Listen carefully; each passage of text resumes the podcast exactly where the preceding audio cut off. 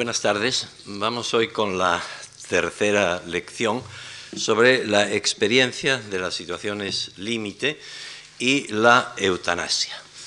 Pero antes me parece que es conveniente que aclaremos un poco qué es eso de una situación límite. Algo que anda en todas partes, incluso en los medios de comunicación, eh, pero que yo creo que es necesario aclarar con un poco de detalle para poder entender a fondo lo que a continuación expondré.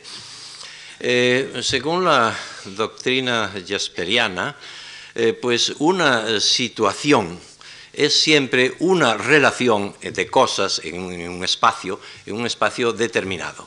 Pero esa situación, que es una situación de los objetos, de algo que es inanimado, no es la situación de la criatura humana. La situación de la criatura humana es, en resumidas cuentas, una realidad para un sujeto interesado, para lo que Jaspers llama el ente empírico. Pues bien, esa situación que es eh, un conjunto de circunstancias que se dan en cada individuo en cada momento, puede ser algo, un proceso o una estructura mejor, eh, movediza, dinámica y con una serie de posibilidades de salidas, de entradas y de variedades de toda índole.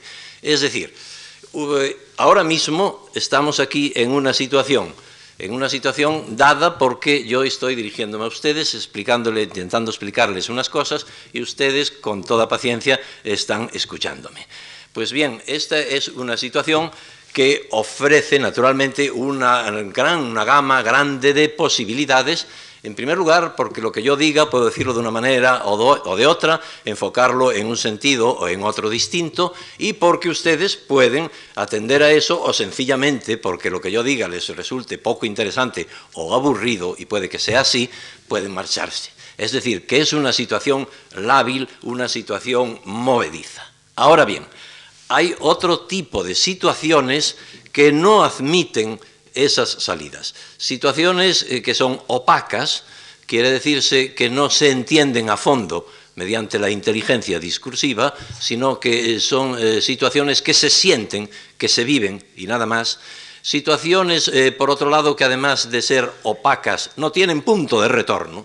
En cuanto uno se coloca en ellas, tiene que seguir en ellas forzosamente, etcétera, etcétera. Son pues situaciones totalmente distintas. Es muy curioso que la situación, el hecho de tener que estar en situación, ya es esto mismo. Ya es algo que no ofrece salida ninguna. Ninguno de nosotros puede colocarse fuera de una situación sea la que sea, yo puedo aislarme, yo puedo hacer una vida ascética eh, e, irme, pues qué sé yo, a un convento de clausura, pero aún así todo, o puedo irme al desierto, pero siempre estaré en una situación determinada, en una situación de soledad, etcétera, etcétera.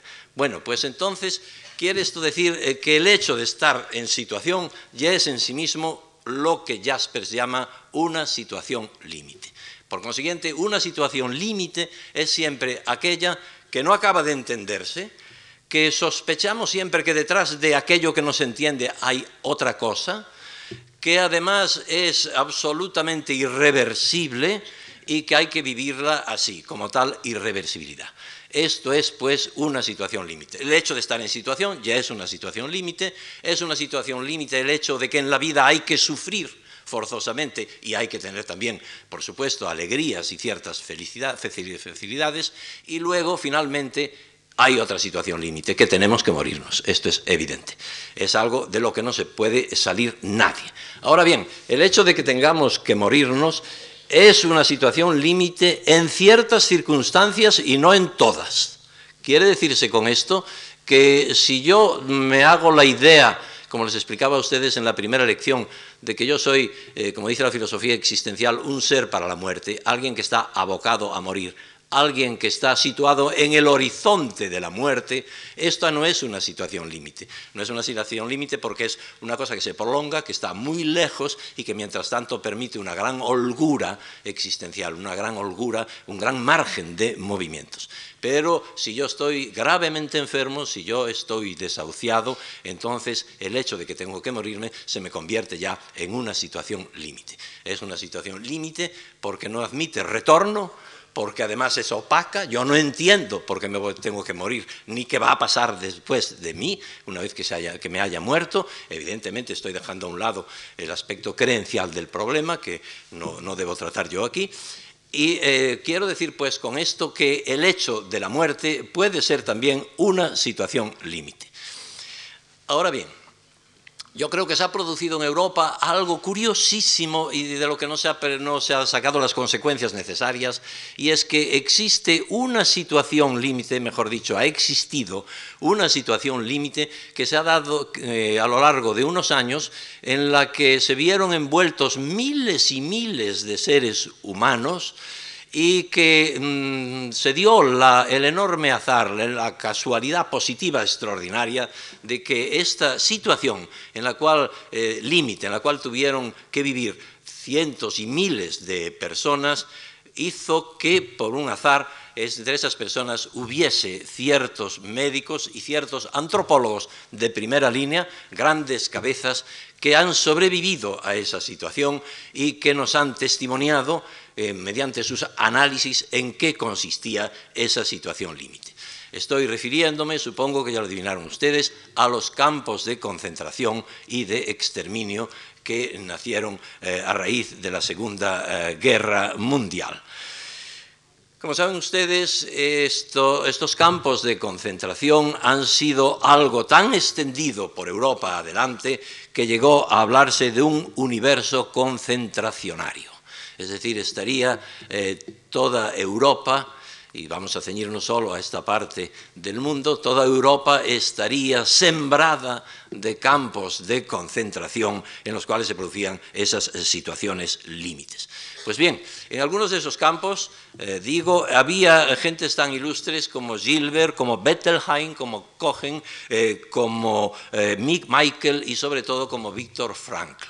Eh, Víctor Frank, eh, un médico y psiquiatra vienés, que eh, aguantó toda la guerra en el campo de concentración y de exterminio de Auschwitz, eh, que allí desarrolló una labor extraordinaria y que es autor de un libro que yo estimo como el libro más importante que ha producido la Segunda Guerra Mundial desde, el punto de vista antropológico y desde el punto de vista psicológico. El libro extraordinario se titula, poco más o menos, Un psicólogo en un campo de concentración.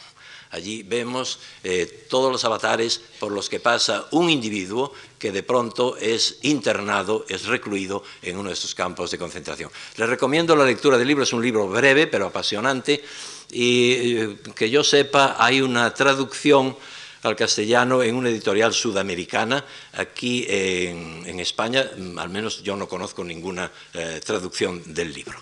Pues bien, ¿Cuál es la dinámica psíquica del internado en el campo de concentración y de exterminio? Eh, según el testimonio de todos estos médicos y antropólogos, hay eh, tres fases que son las siguientes. La primera fase es la de aturdimiento y miedo. Es muy curioso que Frank le llama fase de shock. Recuerden ustedes el shock tanático de que hablábamos en los enfermos graves en la primera de estas lecciones. El segundo es un, estadio de adaptación. El individuo va adaptándose a la situación. Y el tercero, un estadio de resignación. El primero consiste en aturdimiento y miedo. ¿Por qué? Porque el prisionero al principio supone que aquello es eso, una condena a la privación de libertad. Pero luego, poco a poco, en el campo se entera de que en realidad pende sobre él una condena a muerte continua. Sabe que al menor desfallecimiento, a la menor dolencia, al menor fracaso orgánico, inmediatamente va a ser incinerado o va a ser eh, gaseado. Por consiguiente, se, sitúa en la misma coyuntura en la que se sitúa el enfermo agónico, en el sentido del enfermo desahuciado que sabe que va a morir. Y entonces esto da lugar a otro hecho psicológico enormemente curioso. El individuo niega la realidad, se aísla de la realidad y establece una disociación sujeto-objeto. El sujeto es él el objeto es todo lo que le rodea y que no, no le interesa absolutamente eh, nada. Es el decir, esto no va conmigo, yo no tengo nada que ver con lo que está ocurriendo aquí. Naturalmente, esto trae a seguida eh, una conducta negativa, el individuo procura hacer indispensablemente aquello que le, salva la vida y nada más que aquello, y empieza en realidad una especie de vida vegetativa. Va pasando el tiempo y comienza otra fase. El individuo entra en cólera, el individuo se irrita, el individuo protesta. Recuerden ustedes también la fase de cólera de los enfermos desahuciados. Pero, ¿qué ocurre? Que así como el enfermo que entra en irritabilidad, que se encoleriza, pues mm, pasa esa fase y no acontece nada más, en cambio, el prisionero que protesta inmediatamente va, es incinerado o escaseado. Entonces reprime de alguna manera esa protesta y entra en otra fase. Es la, fase de la provisionalidad. el detenido dice, bueno, y esto puede ser provisional. Sí, pero es una provisionalidad, como señala, me parece que escogen, sumamente curiosa, porque es una provisionalidad sin término, no tiene término. La provisionalidad no puede terminar más que en la anihilación, no puede terminar más que en la muerte. Y entonces viene una última fase, la de la entrega, exactamente igual que el enfermo grave. el, el detenido el interno de los campos de concentración, se entrega y deja que hagan con él lo que, que, se haga con él lo que se quiera. Se presta a las mayores ruindades, se presta a las mayores eh, eh, inmoralidades con tal de, de alguna manera, obtener dos cosas, un poco de sustento y la seguridad, la relativa seguridad de que no va a morir. Todo este conjunto, eh, mm, zozobra, depresión, miedo, aturdimiento, entrega, eh, inmoralidad, etcétera, etcétera, todo esto compone en su conjunto lo que se llama la regresión regresión en cierto sentido comparable y solo en cierto sentido a la regresión de la que hablábamos en la última lección que experimentan los, eh, ancianos, que experimentan especialmente, haciendo la diferenciación entre ancianidad y senectud, los eh, senectos. Esta es la regresión, pero hay algo que ya es positivo, que no es solamente negativo en todo este cuadro. Y es curiosísimo que empieza, después de todo esto, y después de una abyección realmente zoológica del individuo, de alguna manera este individuo va a convertirse en una especie de héroe. Y va a convertirse en una especie de héroe porque va a unirse a instancias trascendentes, va a religarse como diría un zuiriano, a instancias eh, trascendentes. Él reconoce que hay algo que está dentro de él, pero que va más allá de él. Y entonces se instala frente a la regresión, combatiendo la regresión, neutralizando la regresión, la progresión. La progresión que ahora tiene ya otra dinámica. Y así podríamos decir orteguianamente que el individuo que tiene la muerte muy próxima, puede decirse, eh, yo eh, soy yo y mi circunstancia, pero esta circunstancia es la de la muerte. El individuo que tiene esa muerte lejana ya no puede decir lo mismo, ni muchísimo menos. De modo que se produce entonces algo que ilumina fuertemente los máximos secretos de la textura antropológica del hombre. Es la fuerza de reserva que cada uno de nosotros lleva dentro y que a veces no sale al exterior, que incluso hay vidas enteras en que nunca sale al exterior y que le lleva en los momentos más trágicos de su vida a aceptar, evidentemente, pero a aceptar superando, a aceptar superando, que es la forma más difícil de aceptar. Quiere decirse con esto que hay un núcleo último en el individuo, que es lo que podemos llamar persona que no abdica a pesar de todas las bajezas y a pesar de todas las abyecciones, que no abdica de una manera sustancial y definitiva. Se es persona en cuanto se es individuo, es decir, en cuanto uno no puede dividirse, es uno solo, Se es persona en cuanto eh, se es insumable, eh, todos nosotros, cada uno de ustedes es una persona y otra cosa distinta es lo que se forma ese colectivo que se puede llamar público, pero cada uno de ustedes y yo mismo tenemos algo propio y que es inédito y que no se repite en nadie más y además por eso mismo cada persona es un novum absolutum, es decir, es una novedad, es algo inédito, es una originalidad totalmente absoluta. Pues bien, en la persona además de todos estos caracteres, se da otro extraordinario. Justo porque es individuo, porque es insumable, porque es novum absoluto, tiene un poder especial, que es el poder de decidir. Se es persona en cuanto somos capaces de tomar decisiones. Y somos capaces de tomar decisiones a veces incluso contra uno mismo. Es decir, que la capacidad de decidir es lo que creo yo sustancia de una manera más definitiva la libertad del hombre y la estructura ontológica del hombre.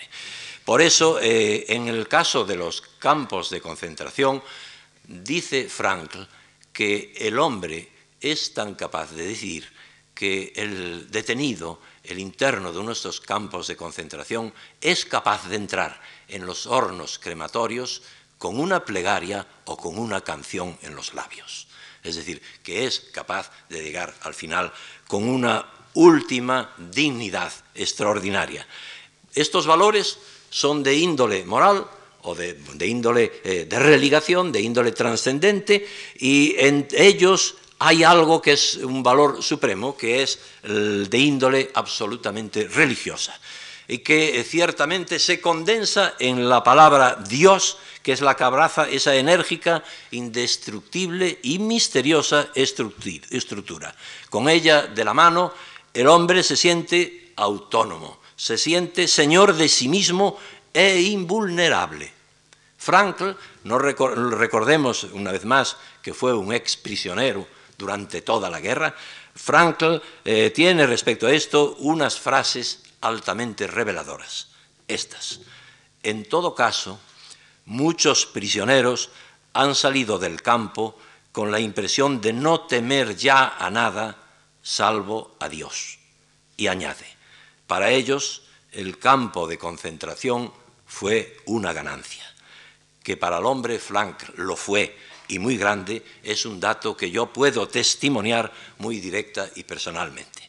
Así pues, en las lindes de la muerte, en esa situación límite puede haber alguna positividad. Lo arduo y lo difícil es llegar a ella, porque antes hay que vencer muchos ciegos impulsos vitales. Por eso, para que haya progresión, tiene que haber antes regresión. Primero hay que sufrir el contacto con el reino de los valores, con el reino de la libertad en la decisión, pide sacrificios y la plenitud pide previas amputaciones. Recuerden ustedes el lema de Beethoven, durch Leide Freude, por el, por el sufrimiento a la alegría. Esta es, pues, una de las eh, muestras que nos van a servir como eh, introducción al problema de la, eh, de la eutanasia, de, de lo que es una situación límite. Vayamos pues ahora a lo que yo llamo la muerte moderna en contraposición a la muerte antigua. ¿Y en qué consiste esto de la muerte moderna? Pues sencillamente desde que hace no muchos años el hecho de morir trocó de signos. Antes morir era un hecho absolutamente concreto. Se moría en un determinado momento, con toda claridad y sin posibles dudas. Morir era un acto, era una acción, se moría, que acontecía en un determinado espacio de tiempo. Y es decir, que entre el morir y el vivir, la zona de tránsito apenas si tenía importancia. Primero había la vida y luego un acto, un acto concreto, que era justo el acto de morir. Él llegó, le llegó la hora, el último momento. Esto es eh, lo que yo llamo la muerte antigua, la muerte de nuestros antecesores. Lo cual evidentemente no tiene nada de que ver con el hecho de que se dé una enfermedad larga, penosa y que la agonía también lo sea y que sea enormemente lenta. El hecho de morir era un hecho muy concreto y que no, daba, no dejaba resquicio alguno para la duda, para duda de ninguna clase. Pero las cosas han cambiado. Al socaire de los avances técnicos fue naciendo eh, lo que yo también denomino la muerte moderna. ¿Y en qué consiste la muerte moderna? Pues consiste simplemente en la capacidad que posee la medicina de nuestro tiempo para alargar indefinidamente la vida vegetativa de los pacientes, que ya no disponen de las funcionalidades básicas para mantenerse por sí mismos en vida libre y consciente. Recuerden ustedes, si han tenido ocasión de verlo alguna vez, lo que es un enfermo en coma profundo. Ya no tiene en realidad notas humanas de ninguna clase ya no puede recuperarse. Dicho de otra manera, en él la persona, aquello que decíamos que era único, indivisible e inédito y con poder decidente, esa persona está muerta y lo que sobrevive es solamente un conjunto biológico. De ello tenemos dos consecuencias. Una, la dificultad de delimitar el paso de la vida a la muerte. Aquello que está allí, que está totalmente inconsciente, con un electroencefalograma plano, que sabemos que no tiene cerebro, ni va a recuperarlo jamás, en posición fetal, como eh, por ejemplo la Karen Kinla, aquella chica norteamericana que entró en coma después de una abundante ingestión de alcohol y de tranquilizantes y estuvo en coma profundo años y años, a la que por cierto luego le, quitaron todos los tubos y todos los respiradores y siguió viviendo X tiempo. Yo creo que si no los hubieran empleado al principio ya no hubiera vivido, no se hubiera producido el coma profundo. Pues bien, aquella chica que llegó a pesar 30 kilos nada más, ¿era eso qué era? Era un conjunto biológico eh, funcionante, pero funcionante a base de una ayuda instrumental y nada más. Entonces aquí vemos ya muy bien cómo la vida está trenzada con la muerte, cómo entre una cosa y otra hay algo que no somos capaces de definir, porque ¿qué es aquello?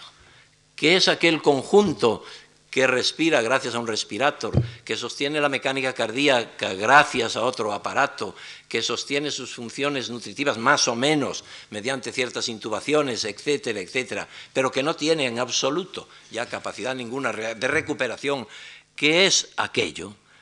Para mí algo muy simple, es un muerto sin cadáver. Esto es lo que se consigue actualmente en la medicina cuando prolonga demasiado estos comas irreversibles e irrecuperables. Estamos produciendo muertos que no son cadáveres y no pasamos de ahí. Sociológicamente, todo esto equivale o significa una contribución a la ocultación de la muerte, a sostener el tabú de la muerte que es una de las características de la sociedad en la que vivimos, como ya subrayé en la primera de las lecciones de este curso. Escapamos de la ciencia, escapamos, perdón, de la muerte, pero la ciencia, persiguiendo lo mismo, lo que consigue es que se nos presente de una manera mucho más clara, o al menos nos muestra el terrible rostro de ella, la de la sutil y a veces indescifrable diferencia entre la vida y su acabación. La medicina, pues, constituye en estos casos para nosotros los médicos una especie de ejercicio espiritual, pero con grave perjuicio de quien nos sirve como pretexto para ese ejercicio espiritual. Decía Ionesco, nacimos incurables, afirmaba Ionesco, y yo continúo, nacimos y seguimos incurables por siempre jamás. Pero vean ustedes por dónde la ocultación de la muerte paradójicamente trae la mostración de la muerte. La muerte moderna, pues, no es un acontecimiento bien delimitado como la muerte antigua, se murió aquí y se acabó, sino que es algo fluctuante que no acabamos de, ver claro. Yo digo que es mm, la muerte puesta entre paréntesis para que sigan unas eh, funcionalidades puramente eh, inerciales que no tienen absolutamente valor ninguno.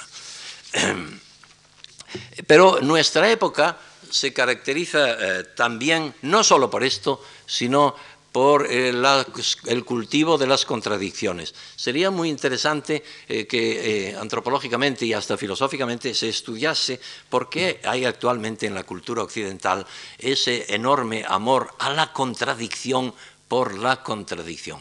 Sería, pienso yo, algo que daría frutos extraordinarios para conocer mejor la textura íntima del hombre. Por un lado, se intenta alargar la vida, aunque sea esa vida mísera, esa vida en último grado, de que, es un coma profundo. Y por otro lado, se procura abreviar esa vida, se procura buscar provocar la muerte, que no otra cosa es la eutanasia. De modo que tenemos aquí dos, eh, eh, actitudes polarmente opuestas. De un lado, la insistencia en seguir aquello que, que siga palpitando aquello que ya no tiene valor personal ninguno y por otro lado queremos acortar la vida de los enfermos incurables mediante la eutanasia. ¿Y en qué consiste la eutanasia? La eutanasia consiste en procurar la desaparición lenta, dulce, suave de la vida. Esa desaparición lenta y dulce y tranquila que se produce en los ancianos eh, cuando llegan a una extrema vejez y mueren con apariencia de sanos, ya hemos visto que no es más que apariencia, pero en fin, vale lo mismo, eso a lo que Schopenhauer consideraba como un regalo de la naturaleza. Hasta aquí todo parece claro. La eutanasia consistiría pues en buscar, en procurar, de alguna manera, la muerte dulce de aquel que está abocado ya a morir. Pero eh, la cosa se complica y se va complicando enormemente y por una razón curiosa, por el empleo de las palabras. Son las palabras las que han venido a complicar enormemente este problema de la eutanasia, aunque luego naturalmente tenga, eh, como vamos a ver enseguida, otras repercusiones. Por usar un mismo vocablo, eutanasia, para realidades que son completamente distintas y si ustedes me, apuran algunas de ellas opuestas, por eso hay todo el jaleo eh, real y conceptual que actualmente se ha formado alrededor de la eutanasia. La eutanasia para los viejos y para los clásicos era la eh, felici, felici bel honesta morte mori, es decir, la muerte, el morir de muerte eh, felici eh, es un término que para traducirlo hay que recordarse del feliques meses, de las mieses que están en agrad de las mieses, perdón, que están en sazón, que llegan a la plenitud, pues el feliqui este no puede traducirse por feliz, por muerte feliz, sino por muerte cuando se llega a la plenitud del desarrollo del ciclo vital, cuando se llega eh, a, la propia muerte, que diría Rilke, ya absolutamente madura. Pues bien, esta eh, muerte eh, en plenitud y además honrosa, honesta, quiere, no en el sentido de, la honestidad, sino en el sentido de honor, es un, adjetivo de, del sustantivo honor, eh, quería decir esto, en los antiguos se referían a esto, a una muerte en plenitud y con toda honra. Pero en esto eh, surge nada menos que Bacon, uno de los padres de la ciencia moderna, y empiezan ya las complicaciones. En una de sus, eh, sus, obras, en la de Dignitate Aumentus Essentiarium, en el libro cuarto, en el capítulo segundo, eh, Bacon dice que el médico debe procurar con su arte que eh, el moribundo abandone la escena de la vida de la manera más suave y tranquila posible. Hasta aquí seguimos de acuerdo. Pero entonces Bacon dice, a esto le llamo yo eutanasia exterior. Y ya empezamos. Hay pues una eutanasia exterior, esta, la del médico que con su arte procura que el moribundo vaya dulcemente hacia el final, hacia la acabación, y esto supone que hay una eutanasia interna, no externa. Esa eutanasia interna sería para Bacon la de la preparación del alma para el tránsito, para el más allá. Con esto ya se inicia algo que va a complicar todavía más el problema y que son las clasificaciones de la eutanasia. Entonces, aquí pasa un poco lo que Usener decía cuando afirmaba que las palabras piensan por nosotros, efectivamente. Hay muchas veces que lanzamos una palabra y entonces aquella palabra ya nos coerce a nosotros mismos y nos obliga a pensar de una manera que a lo mejor no era la que inicialmente teníamos en la cabeza. Entonces, por primero se pasó de dulcificar el tránsito, de eso que pedía Bacon y que estaba ya en los antiguos, a otra cosa, a abreviar la vida. Son dos realidades total y absolutamente eh, distintas. Es decir, eh, puede afirmarse que en el giro del siglo pasado al nuestro es cuando este afán de abreviar la vida se hace más imperativo, yo diría que incluso más atosigante, a tal extremo que, eh, por ejemplo, en, la revista de Humanist hay eh, un manifiesto de hombres famosos, y entre ellos algunos premios Nobel, Estoy citando, por ejemplo, a Pauling, a Thompson, a Mono, en el que recuerdan el derecho a morir con dignidad, o lo que es lo mismo, el derecho a abreviar la vida de los enfermos desahuciados. Y entonces esta nueva frase, morir con dignidad, se convierte en el eslogan, a mí yo prefiero decir la consigna, o incluso en su sentido etimológico, eslogan quiere decir grito de guerra y evidentemente está convirtiéndose en un auténtico grito de guerra esto de eh, morir eh, con dignidad. Y empiezan las clases de eutanasia. En primer lugar, puede producirse una eutanasia que consista en que un enfermo en coma profundo e irreversible, intubado, eh, puesto en conexión con un respirador, con etcétera, etcétera, etcétera, se le retiren sencillamente todos esos eh, expedientes para que el individuo pueda morir en paz. Esta eutanasia, que se limita a no hacer cosas, se llama eutanasia pasiva. Pero hay otra eutanasia que consistiría en abreviar, como pedían estos señores, en abreviar la vida del enfermo desahuciado. Por ejemplo, yo médico puedo poner una inyección intravenosa de una dosis alta de morfina y acabar eh, con el enfermo. Entonces esta sería una eutanasia activa. Vean ustedes cómo poco a poco la eutanasia se va haciendo cada vez más radical, más exigente y más dura. Pero luego hay otra eh, eutanasia que es la eutanasia de los ancianos, de los que ya no valen, de los que mm, están sufriendo una especie ya de espontánea slow eutanasia, es decir, eutanasia lenta, y a los que ya son improductivos, a los que Molman llama parásitos económicos, y que están eh, sometidos a una muerte social. Entonces, parece ser que también se les podría o debería abreviar la vida a estos ancianos y esta sería otra clase de eutanasia, sería la eutanasia social. Pero aún hay otra, mucho más allá, y que se practicó en el Tercer Reich. El Tercer Reich eliminó a los niños defectuosos, a los adultos dementes o gravemente enfermos, a ciertas etnias, los judíos, nada menos que 6 millones de judíos, etcétera, etcétera, y a esto se le llamó eutanasia racial. Vean ustedes, pues, cómo se va pasando de una cosa mm, muy humana, muy sencilla, dejar al enfermo que muera tranquilamente, a cosas cada vez más fuertes, más radicales, más agudas y más eh, crueles. Pero ¿en, qué, ¿en dónde está aquí el problema, el fondo de este problema? ¿Cuál, ¿En qué consiste? Consiste en que hay muy serias dudas sobre que la eutanasia pasiva, es decir, el desconectar a un enfermo desahuciado de los aparatos, sea eso, eutanasia pasiva. Evidentemente, algo se hace. El quitar las cosas es un acto, es algo activo que se hace. Y se hace eso y hay quienes eh, propugnan, quienes eh, van contra la eutanasia pasiva diciendo que eso es, equivale, es igual eso que dar, ponerle una inyección a un enfermo para que se muera rápidamente. Es el hacer algo.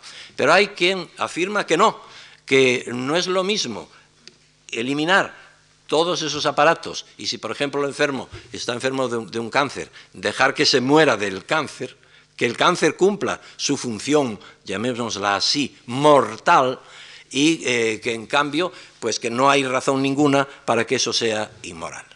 Entonces empiezan a hacerse distingos entre lo que es matar y dejar eh, morir. Hasta tal extremo eh, que hay quien afirma, hay investigadores, hay médicos que afirman que cualquier tipo de eutanasia es una forma de asesinato. Y hay quienes afirman en el polo opuesto, que cualquier forma de eutanasia es una labor humanitaria y eh, compasiva. Pero no olvidemos algo que es muy importante, que es eh, lo que yo llamo la eutanasia de todos los días. Porque vamos, eh, vuelvo a repetir lo mismo, las palabras están pensando un poco por nosotros y si naturalmente admitimos que un genocidio es una forma de eutanasia, como dice Sanner, entonces estamos convirtiendo las palabras en un comienzo de asesinato.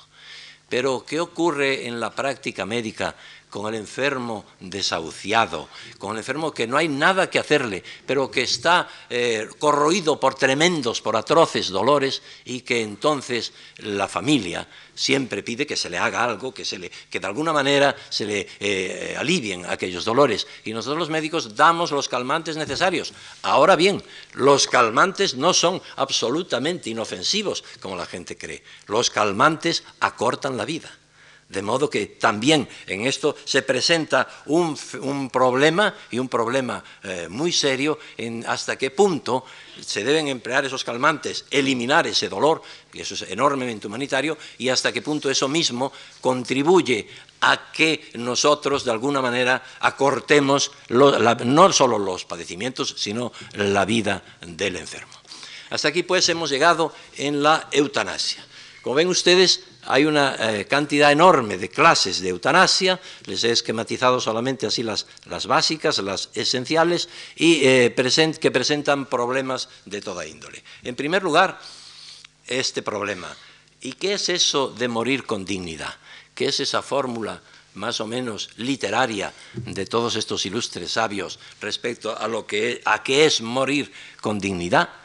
Bueno, morir con dignidad sencillamente es salirse de esta vida no en la soledad aséptica y deshumanizada del hospital, sino, si es posible, en la casa propia, en el hogar, eliminar la situación de intubado, inyectado, perfundido y sumergido en monitores, goteros y demás expedientes técnicos que ya a nada eh, conducen. Esto es evidente. Y no olvidemos, además, una cosa.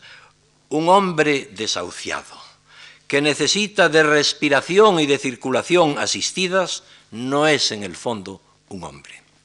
El hombre es más que respiración y circulación. El hombre es capacidad de amar, de sufrir, de progresar, y todo esto, por descontado, necesita de los pulmones y del corazón, qué duda cabe, pero no es los pulmones y el corazón, es algo que está más allá de esas estructuras. Entonces, este enfermo ¿Qué es eso? Pulmones y corazón funcionando a base de ciertos aparatos, se encuentra en una forma de vida reducta. Pero esa forma de vida, cuando ya el cerebro está irremisiblemente perdido, excluye la vida personal.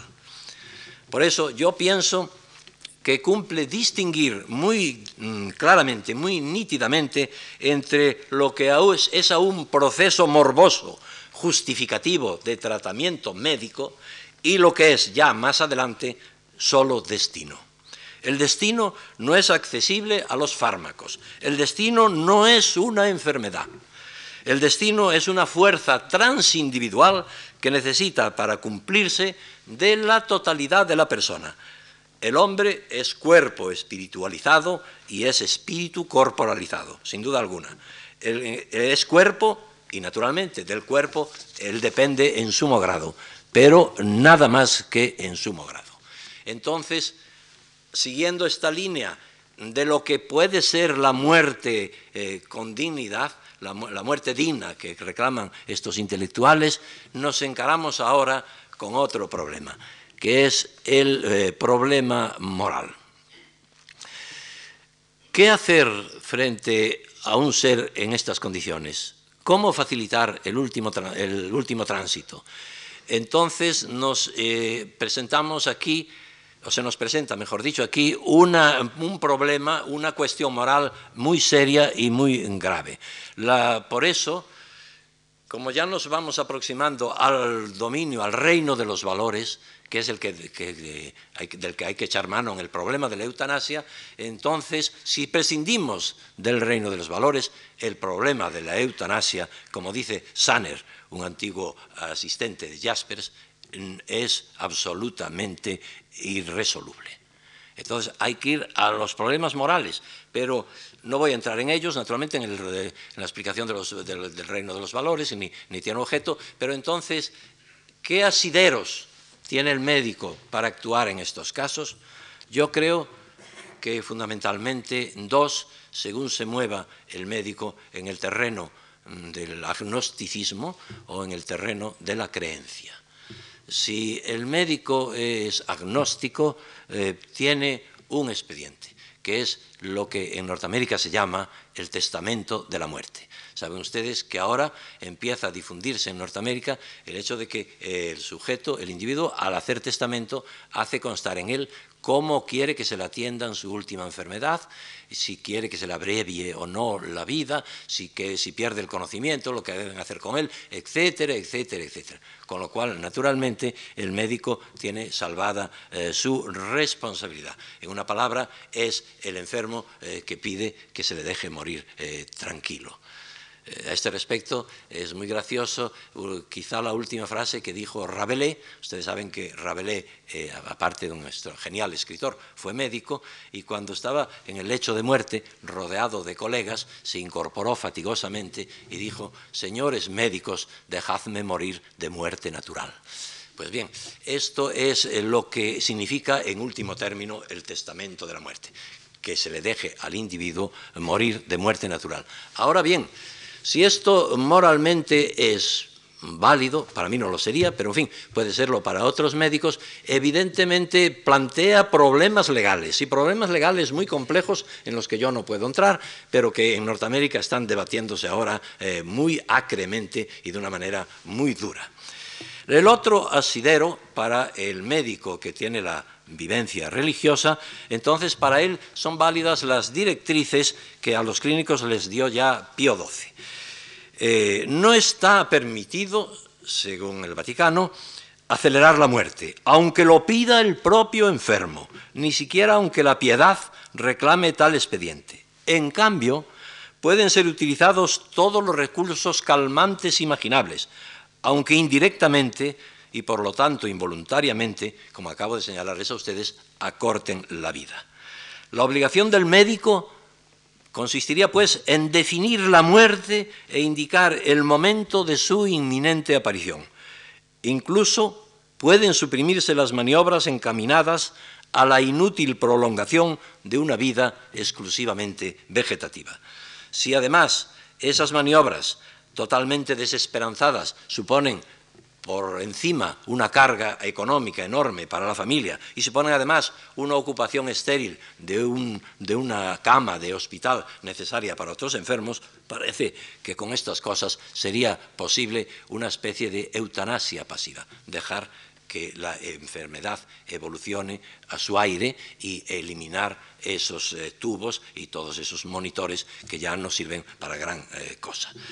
Como vemos, pues, la muerte, eh, que es una tragedia, que es una tragedia espantosa eh, y de la que todos podemos, que, procuramos defendernos, de la que todos buscamos la manera de huir de ella, eh, se busca la forma de que sea el tránsito lo más dulce posible y yo creo que personalmente que sí se puede aceptar una cierta forma de eutanasia pasiva, pero nada más. Tomen ustedes esto como criterio personal, cada uno tendrá el que quiera, yo eh, me limito a exponer las posibilidades, las perspectivas y naturalmente eh, ustedes son los que toman las, eh, por lo menos sus puntos de vista propios.